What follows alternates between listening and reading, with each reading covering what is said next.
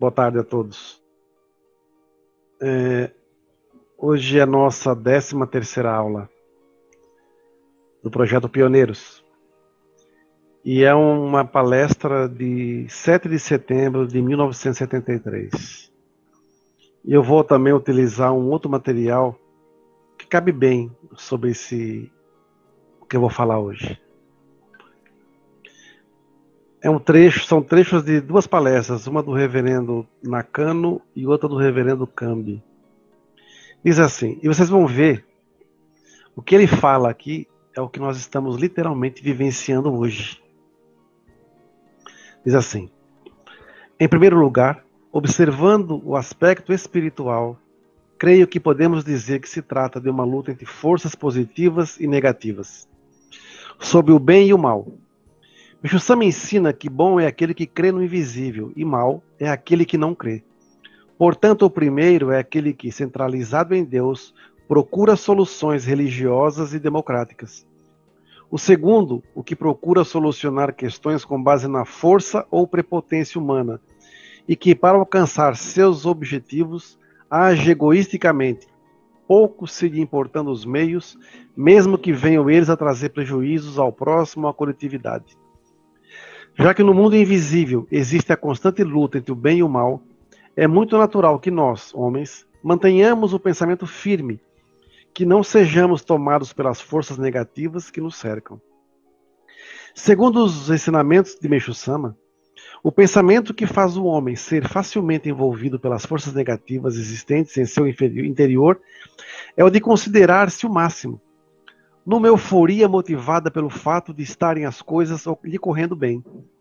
Para o benefício pessoal, passa, então, a ter segundas intenções, querendo aparecer cada vez mais. É com esse tipo de pensamento que precisamos ter cuidado. Outro pensamento, outro ensinamento, diz que quanto mais útil e importante se torna a pessoa, mais facilmente ela é dominada pelas forças negativas, nascendo a inconsciente presunção que o faz vacilar. A solução de problemas internos deve ser procurada internamente, por meio de debates. Penso que as ações desenvolvidas com o objetivo de satisfazer desejos particulares como auxílio de forças exteriores, não representa a correta atitude de criaturas religiosas. Por não conseguir compreender esses fatos, é que continuo sofrendo. Outro aspecto do problema é o uso indevido do nome de Kyosho-sama de forma desrespeitosa, atribuindo-lhes atribuindo conceitos falsos, chegando ao ponto de pretender cortar a relação espiritual com o solo sagrado, criando uma igreja independente baseada puramente em forças humanas. É no que pretendiam transformar a igreja messiânica no Brasil. Olha, isso aqui é de 1973. Depois o reverendo Cambi, numa cerimônia de outorga, disse assim: Ao cumprimentar os novos membros, o reverendo Cambi acentuou sobre a importância de reconhecer a permissão de receber a luz divina devem conscientizar o fato de que nós estamos unidos por um elo espiritual a Deus e a Meixo-sama. Se os senhores tiverem o propósito de se devotar com o pensamento elevado da Meixo-sama, tenham a certeza de que receberão inúmeras bênçãos. Meixo-sama diz que entrar na messiânica é receber a força para salvar o próximo e aprender o caminho para construir a própria felicidade. A força é o jorei e o caminho é praticar a virtude e o amor ao próximo empenhando-se para que o maior número de pessoas se aproxime de Deus. Ao lermos isso daqui e ver e, e podemos assim a gente está constatando no dia nosso dia a dia os conflitos gritantes que estão ocorrendo na, na, na messiânica como um todo. Vejam, nós também somos messiânicos, né? No tempo arte de Jorei. Nós vemos pessoas, um lado brigando por um ponto de vista, de outro lado brigando por outro ponto de vista. E o centro dessa discussão toda é se uns se, se aceita ou não o trono de Kyosho. Né? Eu, nós aqui na Arte do Jorei, nós respeitamos o trono de Kyosho.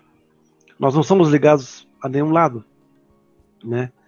É, desde 2004, quando nasceu a Arte do Jorei, nós fomos inicialmente massacrados. né? Porque ah, vocês não têm ligação com o Kyoshu-sama, então vocês não estão não têm Meixo-sama. Depois nos perguntavam se nós tínhamos Jorei aqui. E, uh, várias coisas. Eu falei, né, hoje em dia a gente fica pensando, poxa vida, o que está acontecendo hoje com outras igrejas, outra igreja que nasceu, por exemplo, do Messias, nós já passamos por isso, né? Mas para nós não, não, diz nada, né? Nós somos, estamos vacinados e calejados com relação a isso. Mas nesses, nesses anos todos eu, eu procurei passar para os membros que nós temos um ponto que seria o mais importante na nossa fé.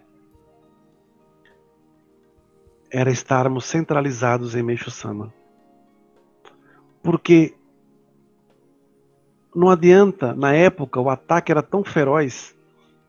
Eu falei assim, caramba, realmente nós não temos o Kyoshu Sama. Até mandei carta para ele na época, né? Mas assim, nós não estávamos ligados. Mas nem por isso deixávamos de seguir o Sama, nem por isso deixamos de ter milagres na arte do Jorei.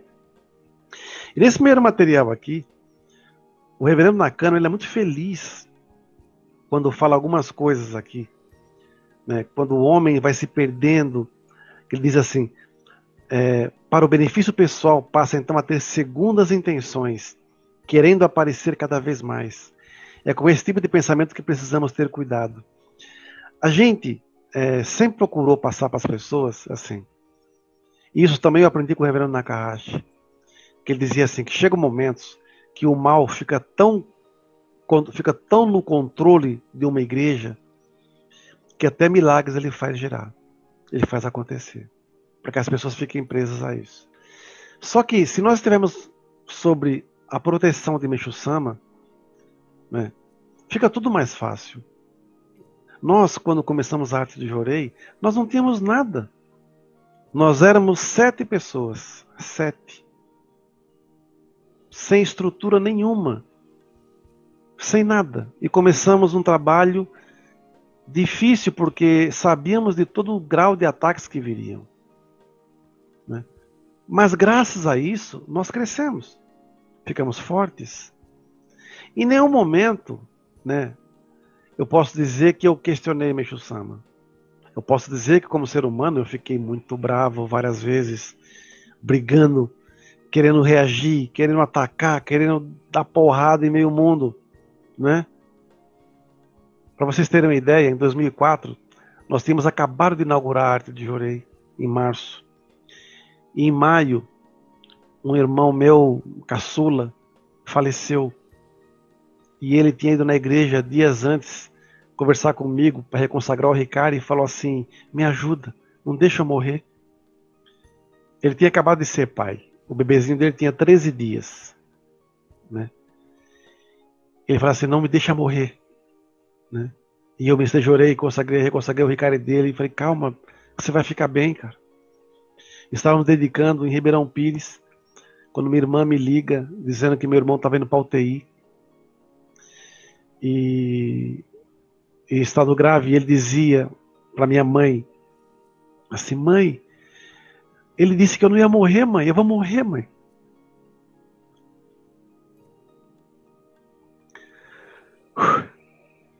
e meu irmão morreu. A primeira coisa que foi falada por pessoas de fora da igreja, da arte do Jorei, outros messiânicos, foi que meu irmão morreu por minha causa, por causa de castigo de Meshama. Na época eu fiquei tão revoltado que eu dei um soco no altar. Né? Eu falei, Meshama, se o senhor é esse demônio que esses ministros e reverendos estão falando, eu vou pegar meu come, eu vou pegar meu tudo que eu tenho, eu vou queimar, meu Sama. Porque o senhor não pode ser esse demônio que está sendo passado para as pessoas, para esses reverendos, esses ministros que castiga. Até porque eu não cometi nenhum crime. Eu só queria salvar pessoas. Renunciei a minha vida.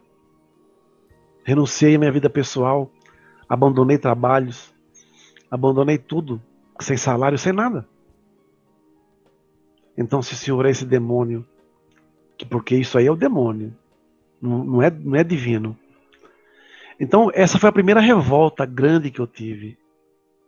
Hoje, quando eu vejo o Daniel White, às vezes dá umas tijoladas fortes nas, na, na, nas lives dele, eu entendo o que ele passa. Na época a gente não tinha internet como tem hoje, né? mas eu me controlei muito durante anos, anos, anos. Né? Mas nunca procurei tirar proveito da igreja para nada. Pelo contrário.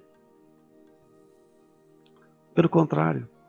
O nosso foco sempre foi ficar ligado a Meixo Sama. E eu, a partir desse momento que eu tive de revolta, depois da morte do meu irmão, eu fiquei muito mais forte. Porque Meixo Sama não é um demônio que castiga. Meixo Sama é pai e acolhe. Né? Nesse segundo processo, nesse processo seguidos que nós fomos passando de aprimoramentos, nós ficamos durante uns dois anos comendo no nosso, o nosso almoço era uma, uma, um pão de frios. Pãozinho de frios, compridinho assim. E uma, uma, uma barecola, que era um guaraná mais baratinho que dava para poder comprar. E eu dividia esse almoço com quem estava comigo na igreja. Durante dois anos. Dois anos. Correndo para poder pagar aluguel, correndo para poder pagar as contas indo e voltando a pé de vários e vários locais porque não tinha condição nenhuma. Tudo que entrou para a igreja foi tudo doação. Ganhamos cadeira, ganhamos tapete, ganhamos o altar, ganhamos raçoco, ganhamos tudo. Tudo gratidão. E como é que eu posso hoje é, falar que Meixo Sama era, era um, um, um carrasco da fé? Meu irmão morreu porque tinha que morrer. A missão dele tinha findado. Mas alguém jogar e transferir culpas para nós, isso não se faz. Dizendo que você, seu irmão morreu porque, é, porque você foi o culpado. Porque você traiu o Micho Sama. Onde que eu traí Micho Sama? Se eu abri, se eu abri a arte do Jorei, eu estava ligado ao templo Luz do Oriente. Em momento algum, a arte do Jorei nasceu para poder satisfazer meu ego ou ego de quem quer que seja. Porque a Igreja Arte do Jorei não é do reverendo Ogival. O Templo Arte do Jorei é de Meixo Sama. E nesse momento ele me escolheu para estar como presidente. Amanhã pode ser outro.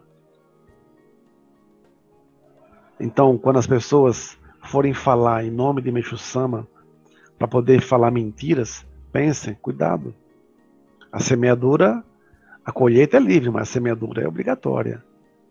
Né? Então, vendo isso que, que o reverendo Nakano falava, até naquela época estavam usando indevidamente o nome de Kyoshu-sama, que seria a terceira líder na época, Sandai-sama, de forma desrespeitosa. É o que a mesma coisa que está acontecendo hoje, né, com o quarto líder. Mas é aquela coisa, é um processo altamente rico em crescimento espiritual. Eu sugiro aos líderes que aproveitem esse momento para crescer, ganhar lastro, porque é quando você mais cresce. Né? Agora tem que aprofundar a fé, tem que ir para a rua, tem que saber o que é dormir no chão, é comer o que tem, não é viver no bem bom, não é ter tudo de mão beijada. Isso é com o tempo. E mesmo assim, não pode nunca esquecer suas raízes. Eu vou contar uma história aqui para vocês verem como essa, essa, essa início da fé é danado. É uma história do, do próprio Reverendo Watanabe, do Rio de Janeiro. Né? Ele disse assim, quando começou a obra no Rio. Eu fiquei no Carioca Bridge Club por oito meses, como já disse. Foi lá que voltei a ter confiança em meu jorei e em minha missão de vida. Meu dinheiro se acabou, mas eu não podia continuar do jeito que estava. Precisava montar um local onde pessoas pudessem se dirigir para receber jorei. Não era religiosamente correto as pessoas irem a um clube de bridge para isso. Precisava com urgência mudar de lá e montar uma casa de jorei, um local onde as pessoas para lá se dirigissem quando quisessem receber jorei. O problema era a falta de recursos. Eu não tinha para quem pedir ajuda. Lembrei-me então que meu pai, quando da minha partida do Japão, havia entregado ao reverendo Koguri 200 dólares para que eu fizesse um curso de inglês. Esse dinheiro estava guardado para ele, com ele, para quando eu tivesse achado o curso. Pensei bem e achei que montar uma casa de jorei no momento era mais importante do que o curso que eu poderia vir a fazer. Procurei uma casa e a encontrei à rua Santa Luísa. Lá foi meu quartel-general por bastante tempo. Lá aconteceram milagres maravilhosos. Com o dinheiro que meu pai enviou, paguei três meses adiantados de aluguel. Não tinha sobras, mais, sobrado mais nada. Como iria mobiliá-la? Ainda não sabia. Banquinho para recebimento de jorei? Nem pensar em comprar. Improvisei uma cama, forrando o chão com jornais. A comida era pão com água, mastigado bem devagarinho para render mais no estômago. Voltei a procurar todas as pessoas que já haviam recebido jorei comuniquei meu novo endereço, dizendo que estaria disponível para oferecer a luz. Durante vários dias não apareceu ninguém, quase caí em desespero. Passava o dia na posição de zen, meditando e rezando a Deus para que alguém aparecesse. Eu dizia em voz alta: Não vou sair daqui. Quem quiser luz, que venha buscar.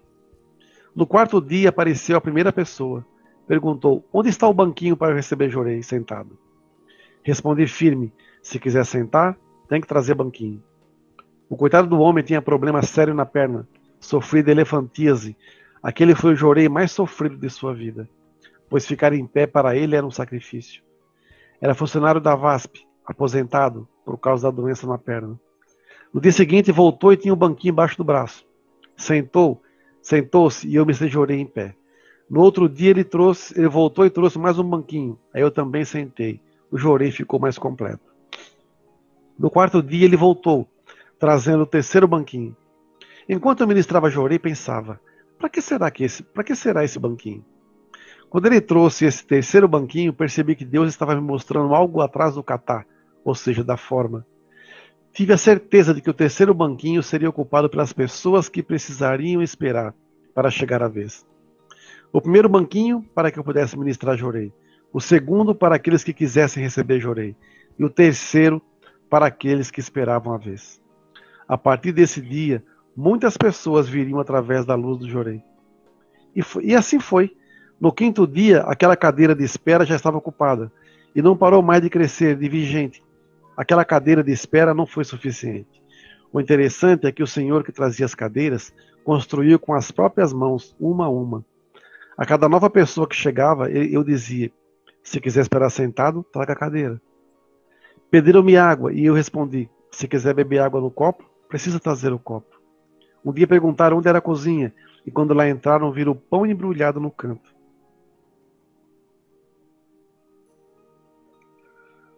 Perceberam que aquela era a minha comida. Depois desse dia, cada um trazia um pouco de comida para mim. Macarrão, arroz, feijão, nunca mais faltou. Quando a comida era demais, todos nós comíamos. Usando algum material que os membros levaram, construí um pequeno altar improvisado. Muitas pessoas que iam para receber Jorei queriam saber também como ministrá-lo. E assim ele começou. Ele fala assim: nessa época eu já, eu já falava português, arranjei um pequeno quadro negro e escrevi assim: dia tal, entrevista para novos membros. No dia marcado apareceram seis, aceitei três. Foram eles que se tornaram os primeiros membros da Casa de Jorei Santa Luísa, no Rio, no Maracanã. No segundo mês, formei seis. No terceiro, nove. Depois, 18, 36, 72. Depois, 125 e 150 pessoas. Isso foi feito mês a mês. porque usei esses números?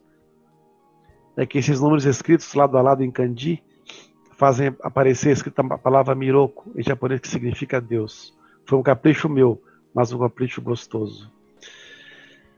Vocês viram que nada cai do céu. Tudo tem que ter esforço. Essa história do Watanabe é muito forte, essa, esse início da fé messiânica. No caso dele, no Rio de Janeiro. Mas antes dele, teve o reverendo Shoda, o reverendo Nakahashi, que começaram no Paraná, em, aqui em São Paulo, reverendo Akato, no Amazonas. Rato não, rato, né? Rato, se não me engano. Aí ele fica pensando assim: nada vem fácil. Nada vem fácil. Por isso que nós não podemos desrespeitar a história de Meixo Sama, Olha a história de Meixo Sama também, como começou. Todo mundo quer começar a igreja tudo bonitinho, tudo lindo, maravilhoso. Pode até ser. Mas se não tiver essência, não adianta nada. A essência da fé, no nosso caso, é desafiar dia a dia nós mesmos. Ah, eu já estou desanimado. Ah, eu já estou triste. Ah, eu estou chateado. Olha, durante anos eu sempre repeti isso. Eu não tenho, eu, eu abomino essa palavra chateado. Eu estou chateado. Eu não suporto essa palavra. Eu não tenho tempo para isso. Sabe por quê? Porque se eu ficar chateadinho com alguém e não fizer, não cumprir minha missão, o que, que vai acontecer? Se eu ficar de tromba, de luz, de, de, de, bico com as pessoas, eu não cumprir minha missão, o que, que vai acontecer? Se eu, não, ah, eu não vou, que eu estou chateado, não vou para a igreja hoje, o que, que vai acontecer? Meu amigo, eu aprendi uma coisa. Se você não quer servir, sai da frente. Não atrapalhe a Deus, não. Se você quer cargo, quer poder, quer título, desculpa, vá procurar outra coisa. Vai estudar, vai se qualificar, vai ter uma, vai ser um doutor em alguma coisa, mas não na fé. As pessoas aqui, quando chegam, elas estão sendo ensinadas que, primeira coisa, elas vão ter que renunciar ao seu egoísmo para se tornarem pessoas melhores. Eu me orgulho de ser messiânico. Eu me orgulho de ter conhecido a Igreja Messiânica Mundial, que me formou em muito do que eu sei hoje. Eu me orgulho de ter ficado três anos no Templo Luz do Oriente, onde eu aprendi a ministrar jorei e estudar ensinamentos corretamente com o Reverendo Nakahashi. Eu me orgulho de ter buscado outras linhas religiosas para poder aprender e entender o que o Mishama queria dizer sobre outra religião. E eu me orgulho de não desistir. Eu posso dizer que eu tenho orgulho de mim mesmo, porque eu não desisti quando eu poderia ter desistido. Eu não abri mão da minha missão, da minha essência, porque eu sei que algo grandioso vai acontecer. Esse material dos pioneiros que caiu nas minhas mãos foi um dos maiores tesouros que eu já recebi na minha vida. E quanto mais eu leio, mais eu vejo que realmente Micho Sama nos escolheu para cumprir uma missão. Quando o Reverendo Cambi diz assim, ao receber o Ricari, né? Que as pessoas devem se conscientizar o fato de que nós estamos unidos por uma era espiritual a Deus é Sama. E se as pessoas tiverem o propósito de se devotar com o pensamento elevado a Sama, tenho a certeza de que receberão inúmeras bênçãos. Sama diz que entrar na messiânica é receber a força para salvar o próximo e aprender o caminho para construir a própria felicidade. E a força é o jorei, é o caminho, e o caminho é praticar a virtude e o amor ao próximo, empenhando-se para que o maior número de pessoas se aproxime de Deus. Hoje eu estava falando com uma pessoa lá de Rio Preto, tem um salão que nós vamos abrir um, um núcleo lá, uma unidade. Ao invés de ficar sentado em casa pensando na morte da bezerra, abra o salão. Mesmo que não tenha nada. Bote uma cadeira lá e um banquinho e comece a ministrar orelha começa a criar um, uma aura espiritual fortíssima, porque com certeza o mundo espiritual já está sendo preparado para isso. Não há tempo a perder com lamúria, com vitimismo, com nada. Nós temos que cumprir a nossa missão da melhor maneira possível. Vamos honrar os pioneiros que começaram esse trabalho com nada, sem banquinho, sem ter o que comer, sem ter praticamente nada, vocês já imaginaram? Você ter que guardar um, comer um pão com água e, e mastigar devagarinho para poder inchar, para poder matar a sua fome? Quem hoje se sujeitaria a isso? Quem hoje teria coragem de fazer isso? Ah, mas é um reverendo, é um ministro, né? Tem que tem que oferecer uma água, um shibori para ele, né? Ele tem que comer o melhor, né? A pessoa passando fome, ela quer dar o que ela não tem fazer uma dívida para poder dar comida para um ministro, para um reverendo. Isso não é verdade. Isso é puxa-saquismo. Eu viajei para a África E eu comi de tudo lá. Não recusei nada. E comia bem. Porque eu comia o que o amor das pessoas me dava. Comi chima, comi cacana, comi de tudo e comia. E era, uma, era prazeroso. Sabe por quê? Porque o amor nos preenche. A sinceridade das pessoas nos preenche. Não vamos nos rebaixar para querer chamar a atenção de quem quer que seja. Temos que chamar a atenção de Deus e Michusama através do nosso servir. Sempre assim. Que Deus e Michusama nos abençoe. Que os pioneiros continuem nos, é, nos ajudando para que possamos cumprir a nossa missão da melhor maneira possível. Muito obrigado, muito obrigado e muito obrigado.